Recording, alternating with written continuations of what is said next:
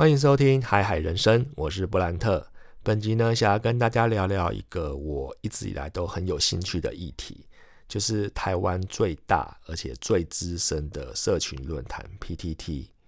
PTT 呢，成立于一九九五年，由当时候还是台大学生的杜一景先生所创立。那杜一景呢，在乡民界或者网络上被大家戏称为 PTT 的创世神，大家就知道他在我们心目中的地位有多崇高。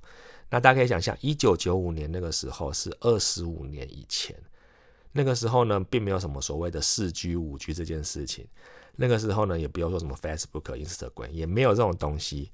所以呢，当初 PPT 创立的时候，其实是在建立在速度并不快，但是呢，又有一个地方可以让大家讨论或者是发表文章，还是你自己的感想的地方。所以它是建立在 BBS 系统下面的一个所谓的站站。那当初成立的时候，就是挂在台大底下这样子。那我聊一下为什么当初我会加入 PPT，会在上面申请账号。其实就很单纯啊，那时候大学的时候的系版，因为那个时候真的没有所谓的什么 Facebook 社团，也没有什么所谓的 Line 群组。那个时候呢，如果你的系上面系学会或者是你们班级有有地方要讨论或公布事情，甚至是你要。比如说分享一些内容心得的话，大概就两个地方吧。一个是所谓的雅虎奇摩家族，好老的名字哦，在上面就会有很多不同的家族，你可以去里面串。譬如说什么辅大广告学系几年几班，或是哪一届这样子，然后甚至什么辅大广告系系栏，就是里面有很多你可以创你自己的内容。然后那个时候呢，我记得我们的系版是落在台大的小鱼的紫色花园。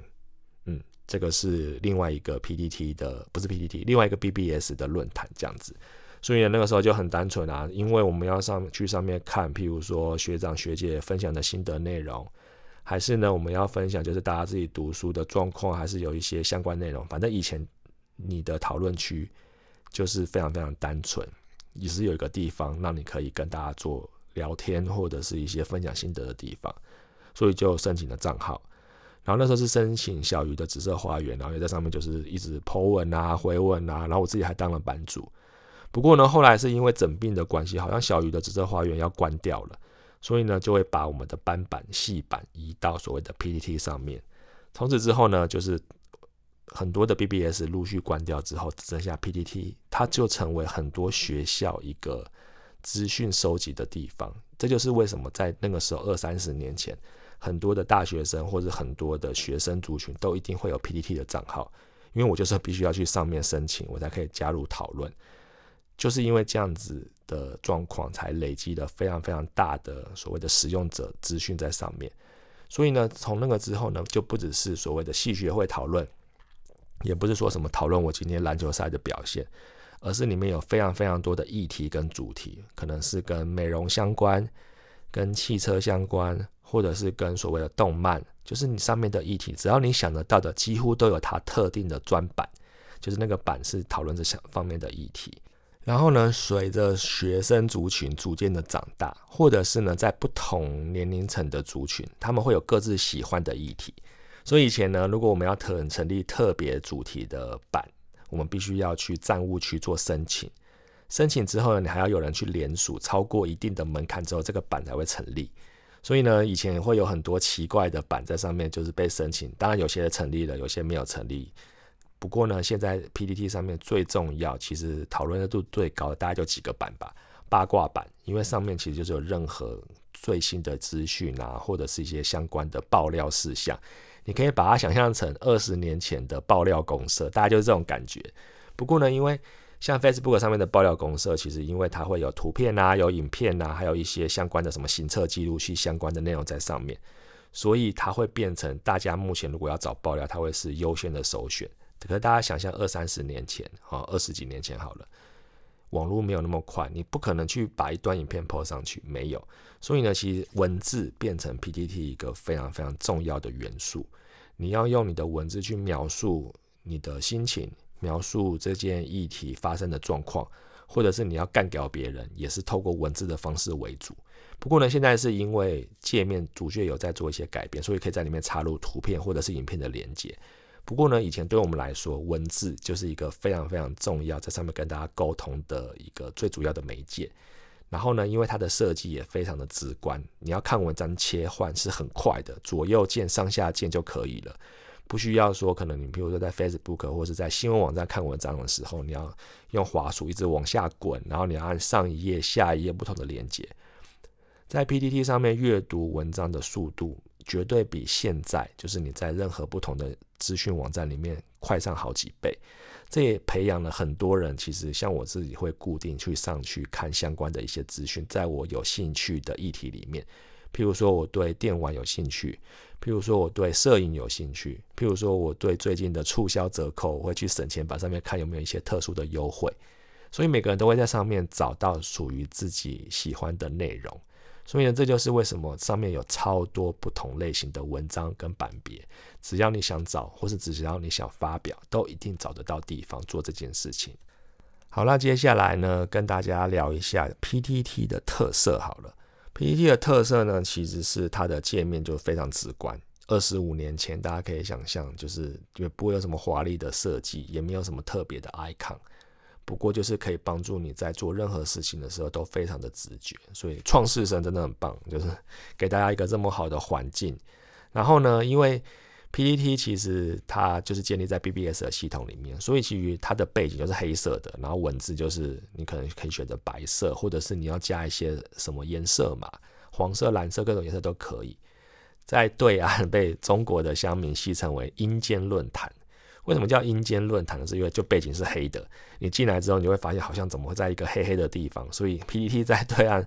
被大家嘲笑是阴间论坛，但是没查啦，每个论坛都有它自己的特色，这样子，他们可能是在微博上面讨论或者什么虎扑，那在台湾呢，就是 PPT 是目前主要大家讨论的一个地方。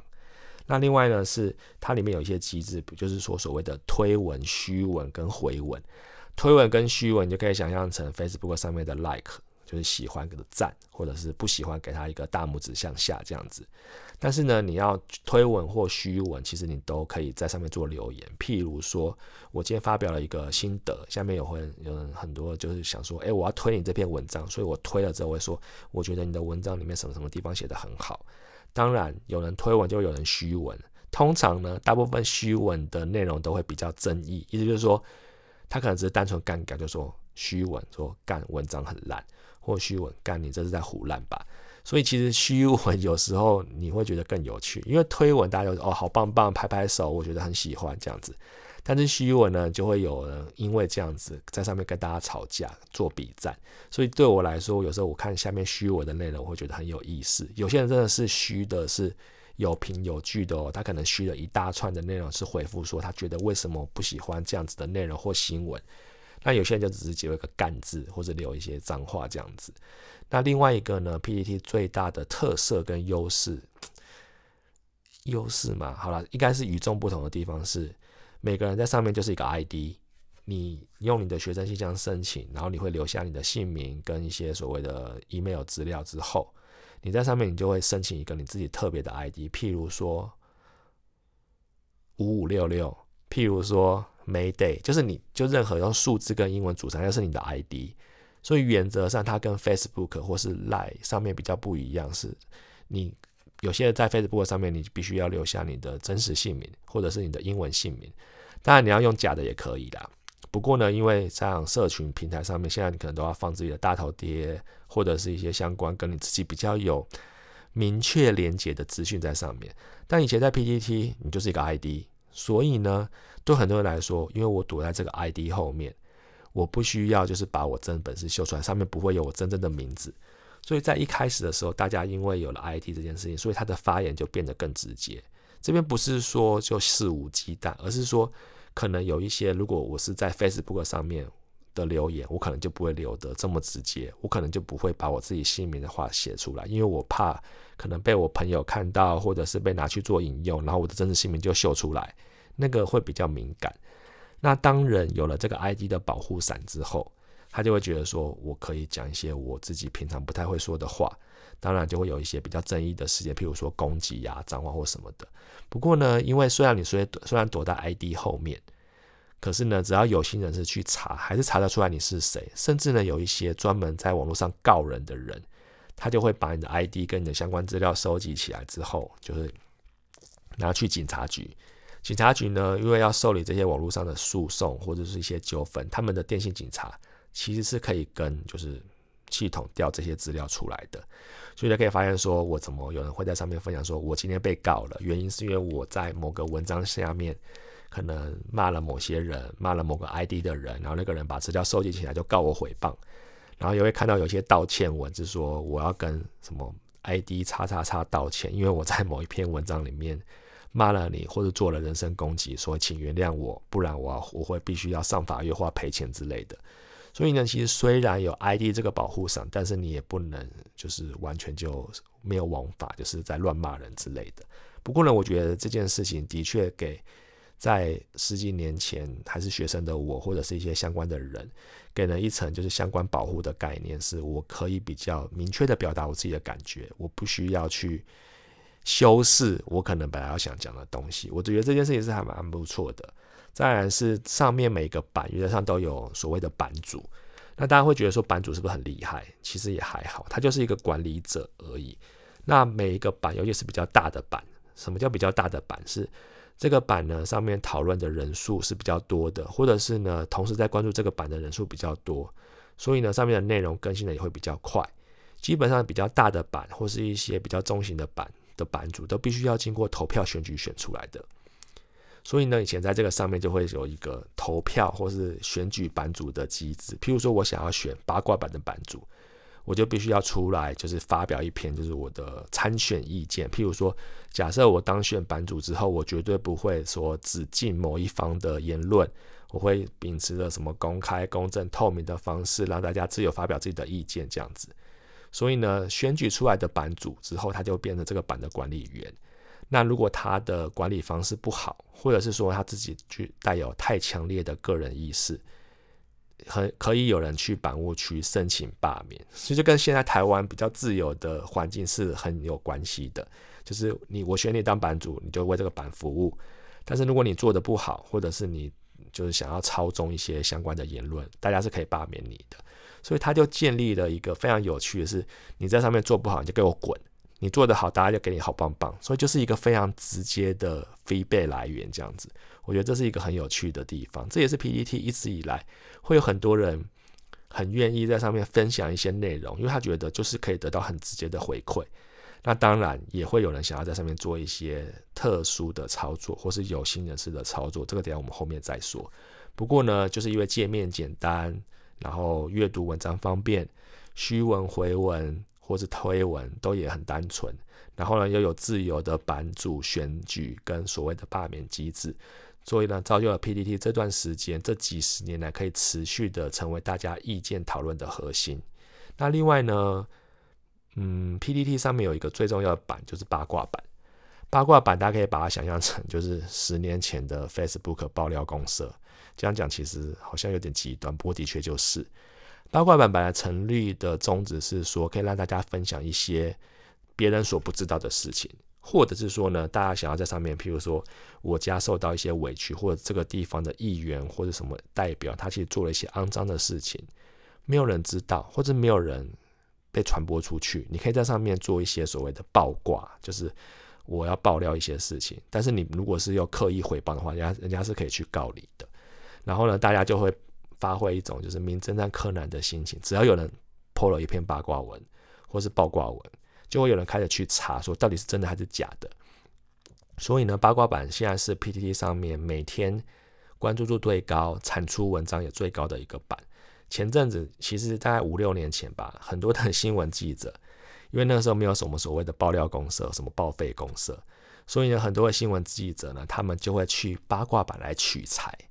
讲好听点是取材，讲难听就是去上面抄新闻，所以就会有人说，我只要去八卦版上面找一些相关的文章内容，编辑一下就变成我今天的新闻内容。所以呢，有一段时间八卦版上面的乡民其实是非常公干，就是所谓这些偷懒的记者，因为他们没有发挥自己要应该去发掘新闻真相的工作，而是去 PTT 的八卦的上八八八卦版上面去找一些下面分享内容，然后有些还是假的爆料，你就会觉得说你又不查证，然后你又抄这些新闻，那我要你这些记者干嘛？所以以前其实，在记者八卦版或者是 PTT 上面中间有非常多的爱恨纠葛跟所谓的故事在里面。所以呢，PTT 的优势或者它的特色，在这段时间其实是一直存在的，并没有因为说现在科技很发达，大家都只去爆料公社，为什么要去爆料公社？其实 PTT 上面还是有很多新的资讯，甚至我们不知道故事持续的被发布当中。那另外一个我觉得还蛮有趣的点是。因为 PTT 其实当初大家想象，一九九五年创立，所以那个时候的使用者如果持续都有在用 PTT，像我一样，经过了十几年之后，可能是落在三十几岁、四十几岁，他们其实是在这个社会目前所谓的中间分子，并不是说多有钱、多有权利，而是说经过了一些社会的历练，他可能在不同的领域扮演一些重要的角色，甚至呢，他们可以有希望应用自己一些自身的力量。在 PTT 上面贡献一些给相关的乡民，所以呢，很多人还是持续在这上面持续的经营。像我自己是，大家戏称是潜水，就是说我只看文章不发文，或者是我不回文，因为对我来说，它已经变成我一个获取资讯的管道。因为上面很多的新闻或者很多的资讯，远比所谓的新闻网站。甚至比 Facebook 上面都还要来得快速，所以对我来说，我每天花的一些时间，可以上面去找到对我自己议题有兴趣的新闻或者这些相关的资讯，我觉得可以满足我每天想要得到的一些资讯收集，所以我就会持续在上面持续经营或者持续上去贡献一些自己的内容这样子。不过呢，比较可惜的是，这边讲稍微讲一下 PPT 的一些缺点，不是缺点，是造成的争议。呃，大家如果有印象，可以发现，在这几年，尤其是这五年当中，台湾的选举，呃，网络上所谓的网军这件事情，其实被发挥的非常非常的大。也就是说，因为年轻选票被越来越重要，以前大家可能说我把我的铁票这些老人或者年纪比较大的人顾好就好。不过呢，因为现在年轻人愿意出来投票的意愿越来越高，投票率也越来越高，所以他占扮演了每个候选人非常非常重要的角色。也就是说，谁有人戏称说，谁能赢得年轻人的心，谁就能赢得这次的选举。所以呢，每一个阵营、每一个候选人，在选举的时候，其实都会有所谓的公关团队。讲好听的是公关团队，讲难听就是所谓的网军。他们希望在网络上操作一些议题，甚至呢带一些风向。所以 PTT 因为是一个大量意见或者大量使用者的一个平台。所以在前几年的时候，其实这段时间一直都有，就会有很多的刻意操作的人士在上面，就是譬如说乱抛一些文章，讲好听一点是他们希望可以呃对他们的候选人或者一些特定的阵营带来一些好的影响，那讲难听一点就是去攻击其他的阵营啊，或者是放一些假消息。不过呢，很多人在上面看到新闻的时候，或者一些资讯的时候。他如果没有去加以查证，或者是说他没有特别的防备心，他就很容易被这样子同样类型的新闻或议题带了方向、带了风向，可能就会被影响。所以呢，网军在这几年也在 P D 上面一直被拿来公干，就是说你是不是网军？你 po 这个文章有什么意思？你 po 这个文章有什么目的？所以呢，网军这件事情其实是很难避免的。就像我刚刚说的，因为每个人都躲在 I D 后面。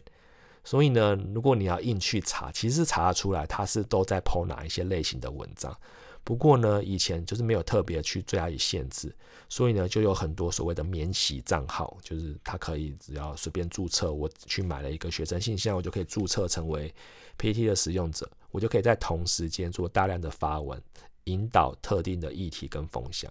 所以呢，在前阵子的时候，PPT 其实禁止任何新的使用者去。申请就是说我没有办法再申请新的账号，我只能用我现有的账号去看文章或者是回文章。所以呢，你如果在在 PPT 上面有很长的注册时间，或者是你发表的文章数非常非常多，你的账号就非常非常的值钱。像我自己举以我自己做举例来说好了，我的登录次数已经超过了大概六千多次。PPT 的登录不是说我登录一次就算一次哦。是每天登录只算一次，譬如说我今天登录了二十次，我今天只算一次。所以呢，我的六千多次就代表，其实是我大概是登录了六千多天大概接近十八年的时间。所以呢，在呃网络上，其实如果你要去卖 PPT 的账号，或者是有人要收购 PPT 的账号的话，它会有一个价目表。譬如说登录次数几千次以上，我给你多少钱；或者是你发表文章多少篇以上，我给你多少钱。因为呢，你登录次数越多，或者是你的文章数发表越多，代表什么？你的可信度会越高吗？我是抱持的疑疑问啊。但是总比是我登录次数只有几百次或几十次，那个一看就知道是免洗账号。所以这些所谓的历史悠久的老账号，像我这个账号一样，其实是很有价值的。不过不会卖啦，就这我自己个人就是非常非常珍贵的一个账号在上面这样子。所以呢，其实网军这件事情呢，因为 P D T 的机制，还是就是说大家有心人是特别的超人，再加上我刚刚提到的。目前 P D 上面使用者就是属于可能就二十五到四十岁之间，其实都是具有相当程度的影响力。所以呢，在上面带风向这件事情已经被炒到翻掉了。所以呢，我觉得这是一个比较难避免的啦。尤其是大家如果有资源要刻意操作，尤其是在选举的期间，其实很容易被拿来做讨论的。好的，以上就是本集的分享。如果喜欢我的节目的话呢，欢迎就是帮我留下好的评价。然后订阅我的节目，这样我每次推出新节目的时候，你会收到通知。然后呢，你也可以帮我分享给你身边的好朋友，让我的节目被更多人听到。那以上就是本集的分享内容，那希望大家会喜欢，我们就下一集再见喽，拜拜。